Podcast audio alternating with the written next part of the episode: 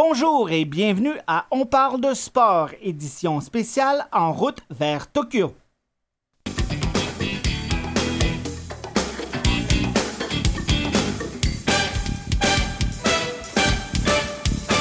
Mon nom est Dominique Tremblay et je vous présente cette émission qui fait une partie d'une série de six.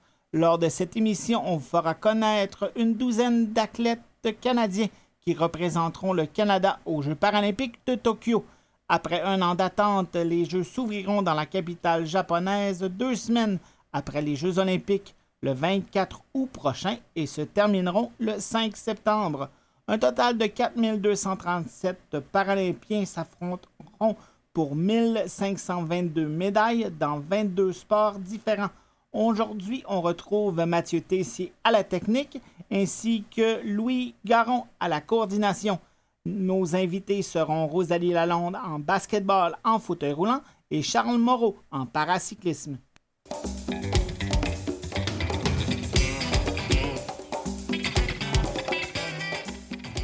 Le basketball en fauteuil roulant offre souvent le meilleur spectacle aux Jeux paralympiques. Il est semblable à son vis-à-vis sans handicap avec des différences subtiles, mais la hauteur des paniers demeure la même, tout comme la limite pour les tirs de trois points. Les joueurs doivent faire rebondir le ballon quand ils en ont le contrôle sur le terrain. Il y a une violation de déplacement quand il n'y a plus que deux poussées sur les roues sans faire rebondir le ballon. Un joueur ne peut pas toucher à la surface de jeu avec ses pieds quand il est aussi en possession du ballon. Et le sport est conçu pour les athlètes ayant une déficience physique qui, leur empêche de courir, sauter et pivoter. Il y a des tournois séparés pour les hommes et les femmes aux Jeux paralympiques. Le Canada est d'ailleurs une puissance internationale dans ce sport. Les hommes sont montés sur le podium lors des quatre Jeux dont la médaille d'or en 2000, 2004 et 2012 et celle d'argent en 2008. L'équipe féminine n'est pas en reste. Elle a gagné la médaille d'or paralympique en 1992, 1996 et 2000 et celle de bronze en 2004. Je rejoins au bout du fil Rosalie Lalonde qui est membre de l'équipe féminine. Bonjour Rosalie, comment ça va? Bonjour, ça va bien vous? Très bien, merci. Euh, avant de commencer, vu que les athlètes euh, qui jouent au basketball en fauteuil roulant ont euh, chacun un handicap, puis il y a probablement de la classification. Quelle est ta classification au, basketball et comment ça fonctionne? donc, moi, ma classification, c'est 3.0. on est classé pas en tant que, pas selon notre handicap, mais selon notre habileté dans un fauteuil de basket. Donc, euh, le pointage va de 1.0 à 4.5. Euh, les 1 point, 1.5, 2 points, c'est les personnes qui vont avoir un, handicap plus lourd, donc leur habilité va être plus limitée. Euh, beaucoup moins de contrôle, beaucoup moins de balance, tandis que les athlètes qui ont plus euh, d'habilité, qui vont souvent être des, euh, des blessures aux, genoux, des, des amputés, vont être, on va avoir une classification de 4.5. Euh, donc, eux, ils ont beaucoup plus de mobilité. Euh, ils peuvent s'asseoir plus haut dans les, dans les fauteuils, euh, donc ces choses-là. Et à quoi ressemble un, fauteuil de basketball en fauteuil roulant? C'est différent d'un fauteuil de tous les jours? oui, c'est très différent. donc, un fauteuil de basket, les roues inclinées pour pouvoir aller beaucoup plus vite, pour pouvoir être plus agile, faire des, des changements de direction. Euh, on a aussi, euh, j'ai pas le mot en français, mais on a un bumper en avant. un, euh, genre de garde en avant? Oui, c'est ça, qui empêche d'avoir, ben, de se faire mal en fait, mais c'est un, un, moyen de, de défendre, puis d'utiliser. En fait, notre chaise est, modelée à notre corps beaucoup. on est attaché à notre chaise, donc on peut pas tomber de notre chaise. On peut tomber avec la chaise qui arrive très souvent. Euh, mais vraiment, la chaise est toute conçue pour être rapide, agile. Euh, il y a différentes hauteurs aussi. Euh, souvent, un fauteuil de tous les jours, tu vas pas voir quelqu'un qui est assis très, très haut. mon basket, c'est ça que la hauteur, plus que c'est grand, mieux que c'est. Donc, vraiment, c'est très différent. Là. OK. Ouais. Et toi, tu joues au basket, je pense, depuis très longtemps. Tu étais assez jeune quand tu as commencé. Qu'est-ce que tu aimes le plus dans ce sport-là? J'ai toujours aimé la rapidité, l'agressivité du sport. c'est aussi le sport paralympique qui inclut tous les handicaps, euh, de peu importe la sorte dans une même équipe, mais peu importe euh, le degré de ton handicap, euh, c'est une value.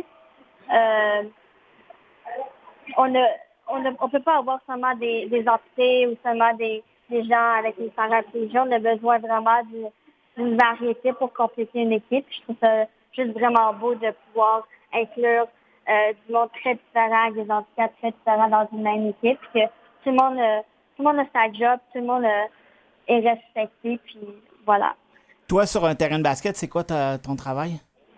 mon travail, je suis très petite, mais je suis très rapide. souvent, j'explique mon rôle en tant que meneuse de jeu, donc je contrôle beaucoup la balle. c'est pas nécessairement moi qui va faire tous les points, mais c'est moi qui va tirer les jeux puis euh, faire euh, la passe la passe décisive à un jeu. Euh, donc vraiment, je contrôle je contrôle un peu le jeu. puis ouais. C'est bon. D'ailleurs, je regardais les statistiques des championnats du monde en 2018 dans plusieurs des matchs, tu étais celle qui avait le distribué pardon, le plus de, passes décisives à tes coéquipières. Oui. mais c'est ça.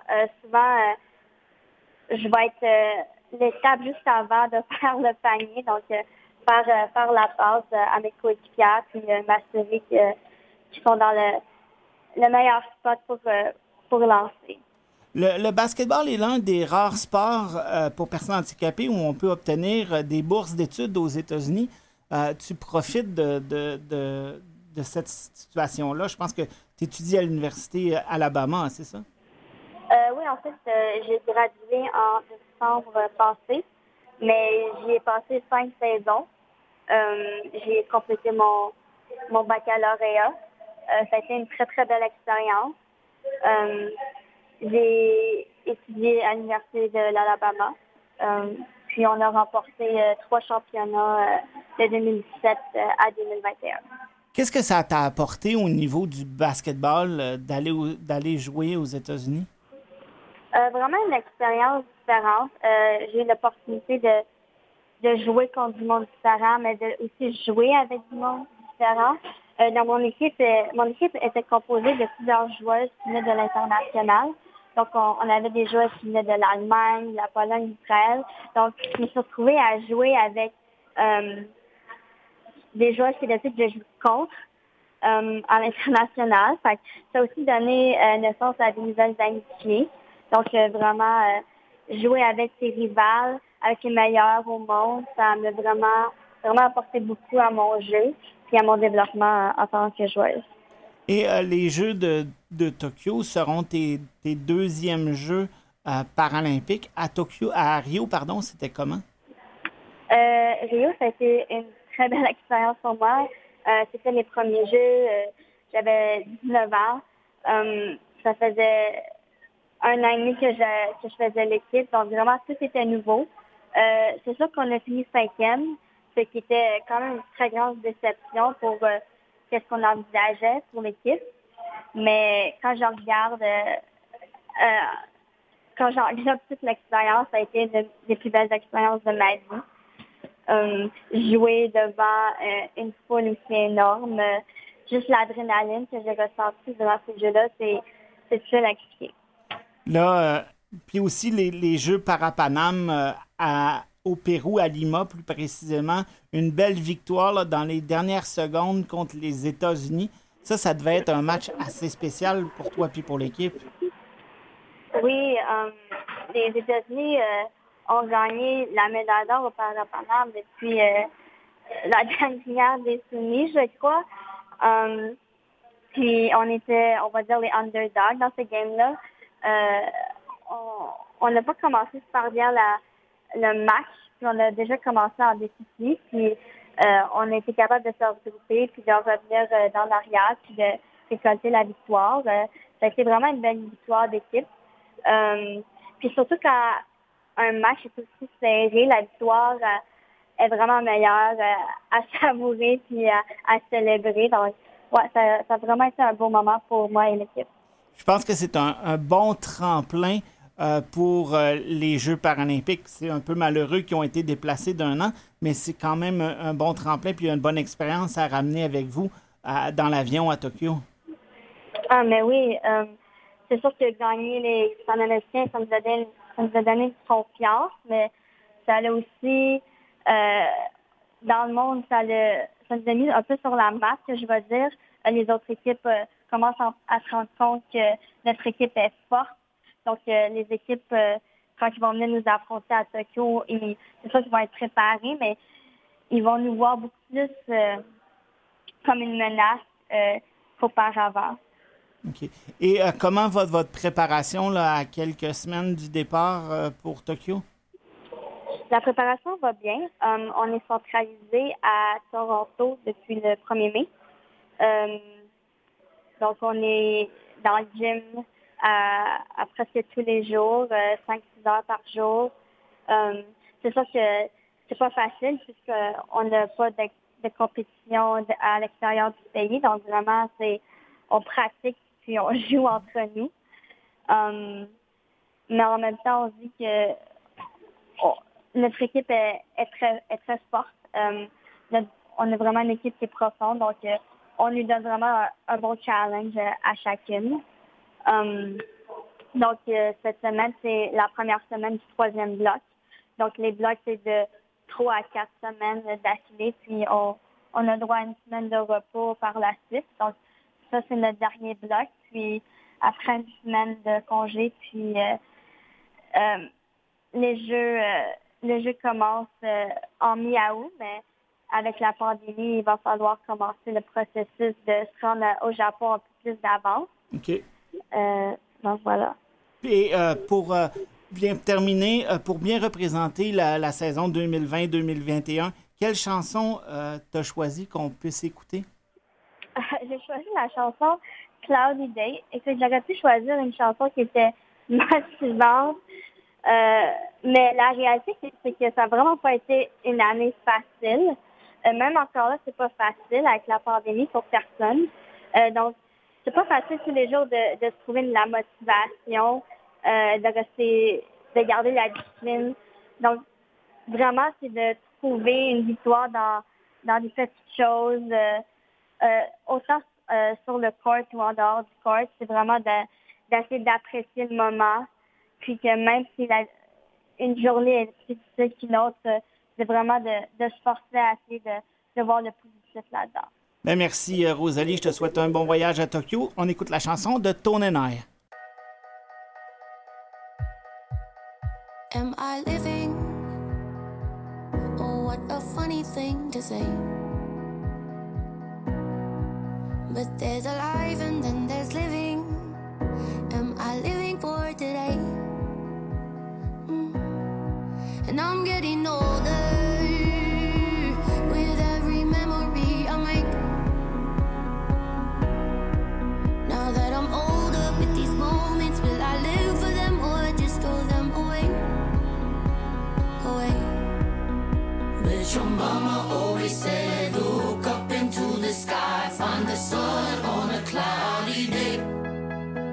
But your mama always said, look up into the sky, find the sun on a cloudy day,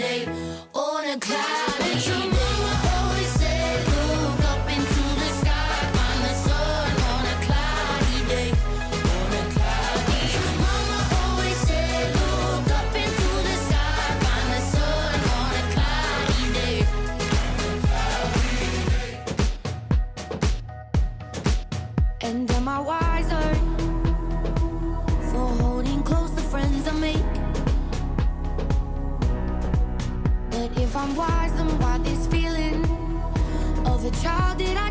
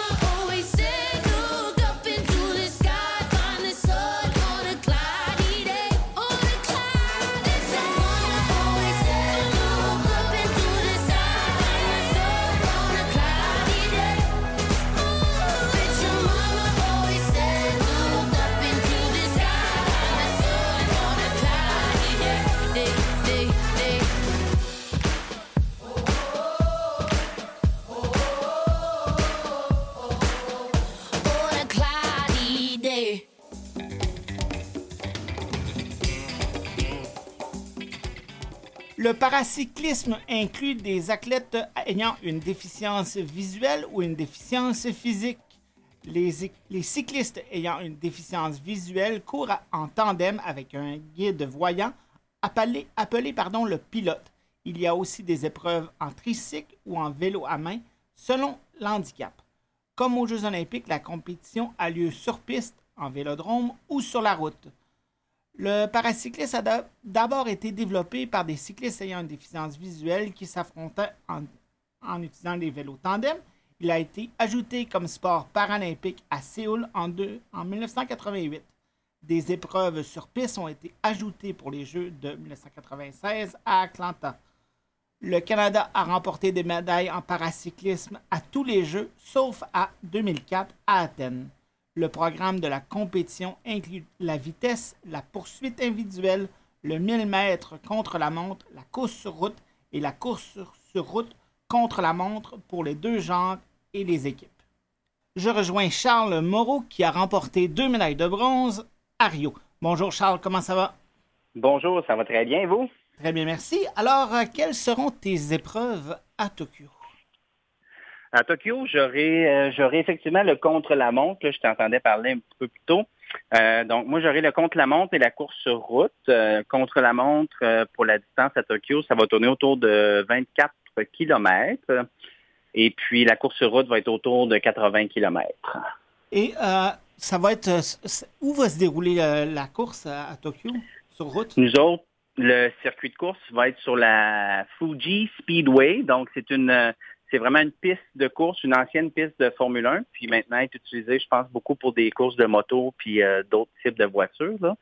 Donc, c'est vraiment un parcours magnifique, euh, une surface parfaite euh, à flanc du mont Fuji. C'est de toute beauté.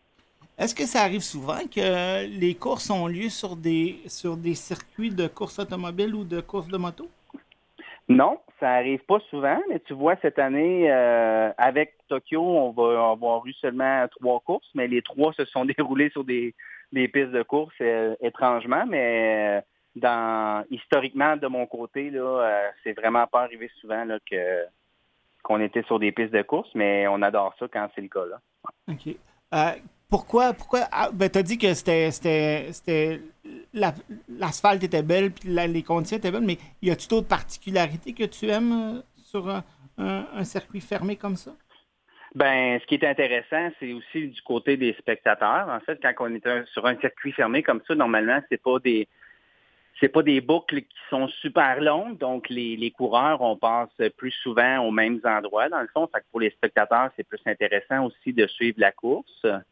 Puis euh, pour nous, ben, si je regarde, mettons, dans le compte la montre, ben, des fois, c'est plus facile aussi pour euh, le staff de nous donner des, euh, des indicateurs de performance ou des splits, comme on appelle dans, dans, le jargon. Donc, c'est vraiment plus intéressant de ce côté-là. Puis, comme on a dit tantôt, la surface est vraiment super belle. Fait que pour nous, ça aussi, c'est super intéressant. Là. Ouais. Et pour on a parlé un petit peu dans, j'ai parlé un petit peu dans l'introduction des différentes classifications. La tienne, euh, tu, te classes dans, dans, quelle, dans quelle catégorie, pardon? Ben moi, je suis dans la, dans la catégorie des vélos à main, plus spécifiquement dans la catégorie H3. Donc, dans les vélos à main, il y a comme cinq catégories différentes qui vont toujours selon le, le niveau de lésion, en fait, euh, vertébrale pour les quatre premières catégories. Euh, les H1, H2, comme on appelle, eux autres, c'est plus des, des, quadraplégiques, donc ils ont vraiment une lésion plus haute, souvent qui va être au niveau cervical ou cervico-thoracique. Et puis H3, comme dans ma catégorie, ça descend jusqu'à la dixième vertèbre euh, thoracique. Puis en bas de, en bas de ça, c'est des H4. Et tu as dit que c'était des vélos à main. Est-ce que tu peux nous décrire euh, à quoi ressemble un vélo à main? Bien, la majorité des vélos à main, euh, je dis la majorité parce que les H5, le vélo à main est vraiment fait différemment. Mais de, de 1 à 4, là, nous autres, c'est des vélos euh, qu'on est plus comme couchés sur le dos. Donc, on pédale les deux jambes, les deux jambes, les deux bras en même temps. On a les jambes étendues vers l'avant.